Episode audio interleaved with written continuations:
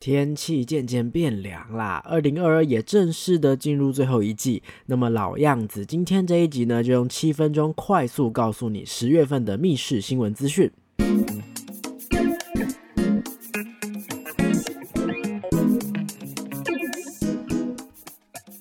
嗨，各位大家好，欢迎收听《逃脱记录点》，我是阿纪。逃脱记录点呢是一个分享密室逃脱、剧本杀等等实境游戏心得的节目，有时候也会聊聊密室游戏界的新闻时事，或者是找一些小天使设计师分享他们的想法。如果啊你也喜欢这类型的节目，或者是你也一样喜欢玩剧本杀、密室逃脱，希望你可以订阅我的 YouTube 频道，或者是常常留言跟我互动，也可以追踪我的 IG，就可以看到更多的游戏心得以及当日游玩记录喽。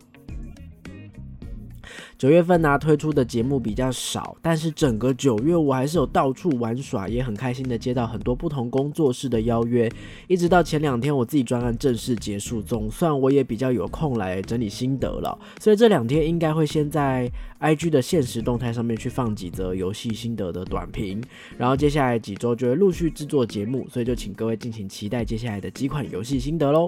再来呢，就是因为原本逃脱记录点每一集的发布时间都在周日哦，但是这个礼礼拜呢就拖到了今天，特别多等了几天哦，因为听说有一些消息会比较晚才公布。果然这个礼拜陆陆续续最新的游戏资讯就都出炉了，所以今天的集数是非常及时的。到底有哪一些新活动、新游戏可以玩呢？我们就立刻开始十月份的计时七分钟吧。首先，第一部分先带给大家最近的密室逃脱优惠以及特殊活动资讯。台北的帽子考工作室，听说老板是十月份的寿星，不知道是天秤座还是天蝎座呢？既然老板生日，那必须是要给一点优惠的吧。所以，如果你也一样是十月份的寿星，在十月一号到三十一号到帽子考的和平馆体验游戏，就可以享四人同行寿星免费。那么，如果你刚好是十月八号到十月十号双十连假期间的寿星，三人同行就可以有寿星免费的优惠喽。目前在和平馆的主题一共有三款，而且帽子考的和平馆也刚开幕没有多久，所以大家可以趁这个机会去尝鲜。台中神话密室呢，在九月份试出了他们的新游戏主视觉，目前是没有任何的资讯，只有一张呃美术图而已哈。画面上看起来像是爸爸妈妈跟女儿一家人面无表情的一幅油画，有一种恐怖美术馆 IB 的感觉。不晓得有没有人以前玩过这个游戏哦？不过更更更引起我注意的事情是，他们居然在九月初推出了全新的小天使模式，可以让大家选择哦。就是大家在预约密室逃脱的同时，还可以指定小天使要用哪一种模。模式来带领玩家，分别是全程不给予提示的噩梦模式，好，除非玩家求救，不然就不给提示的老手模式，或者是进度只要一落后，小天使会主动帮助大家的新手模式。最特别的就是，如果你求救，小天使就会呛到你走心的嘴炮模式。其实有够酷的诶，前三个还比较好理解，但第四个这个嘴炮模式是什么 N 属性的模式啊？不过想一想，好像。密室玩家都那么喜欢被关起来，搞不好大多数人真的都是 M 属性哈，真的蛮好奇有没有玩家真的有选择嘴炮模式通关过呢？欢迎告诉我你们体验的感想哦。还记得在暑假顶级猪排工作室推出的新主题《灵屋之中》曾经提及过有噩梦版吗？在上个礼拜啊，粉丝专业 po 文就有提到说本周即将释出好消息，而且呢，他们的 po 文里面还用了一大堆恶魔的 emoji 哦，玩家都在猜测说是不是传说中的噩梦版要出现了呢？结果没错，就是今天哦，刚刚新出炉的消息哦，《灵屋之中》噩梦版在十月十四号要正式上市，即日起就开放预约了。当初啊，在去玩《灵物之中》的这个原版的时候呢，就有特别提及说，哎，噩梦版并不是恐怖的主题哦。那在最新的 po 文当中，他们有提到说呢，《灵物之中》噩梦版将不同于《灵物之中》的游戏体验，过程差异甚大，故事发展不尽相同，完全是来自恶意所产生的版本。独一无二的噩梦版会带来全新的游戏体验，哇，是不是？等于直接是用了同一个场地做了两款完全有点像平行时空这种感觉的游戏，我不太确定哦。总而言之呢，大家如果有兴趣的话，现在已经可以开始预约了。欢迎大家在底下留言告诉我，噩梦版到底是怎么样的一个游戏内容呢？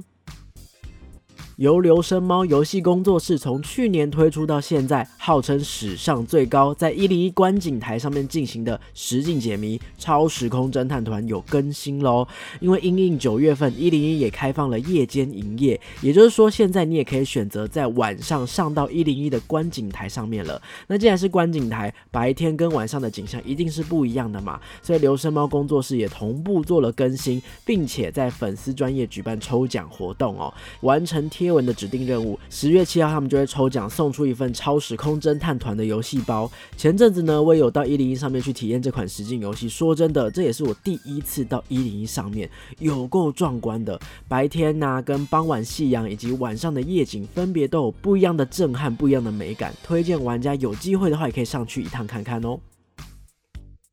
再来是新主题的资讯，到底有哪一些新的游戏推出了呢？还记得台北的迷书狗工作室吗？上次玩完他们的第一款主题迷豆，不是才今年初发生的事情吗？没想到这么快哦，他们的第二款主题也完成了，就在本周一，哎，也是本周发布的消息哦。他们宣布从十月一号要正式开放预约了，特地就是在等他们宣布，果然等到了。那影影新作品迷豆也调整了游戏名称哦，加了一个前缀叫做木质章迷豆，而第二款游戏呢也。一样是修书人系列的作品，叫做《水之章龙劫》。呃，龙是在天空飞的那个龙哦，然后劫是劫难的劫哦，感觉好像是要集齐不同的元素哦，水啊、木啊等等的这些元素，这一系列的修书人的旅程才会完整，慢慢有建立起这个工作室的宇宙观喽，听起来就让人很兴奋哦。在水之章当中啊，我们似乎是要进入《西游记》的世界，这个定海神针在某一天晚上突然断裂了，失去了重要的支撑，大海也开始动荡不安，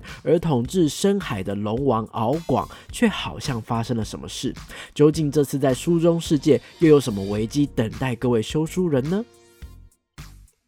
另一个也是让我很期待的消息，但是到现在还没有动静哦。台北的梦游王国即将推出全新的恐怖主题了。大家也都知道，每一款在梦游王国的主题，他们都会称作是不同种类的梦。为了迎接这一次要推出的全新的噩梦，九月初他们举办了恐怖故事征文。虽然每一则都短短的，但是在阅读的时候却有点不寒而栗的感觉啊。继造成疯狂热潮的笼中鸟之后，他们又将推出什么样的噩梦来挑战大家的极限呢？就让我们拭目以待。来吧。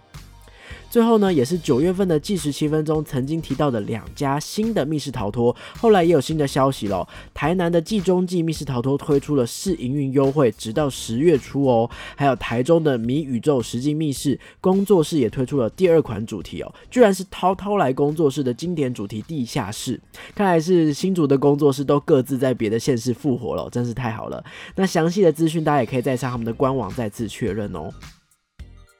好，那么以上就是本集的计时七分钟啦。老样子，如果在节目当中介绍的游戏或是工作室，你在体验过后有任何想要发表心得的，都欢迎你将游戏心得留言到 IG 的贴文或者是私讯告诉我你的想法。那如果你是工作室或是游戏创作者，有任何的新作品想要借由逃脱记录点介绍或推广的话，也欢迎来信询问哦。喜欢我的节目，别忘了追踪我的 IG 跟我互动，按赞对我们的 YouTube 频道，也可以在 Podcast 平台留下五星的好评。那么就敬请期待下一集啦。拜拜。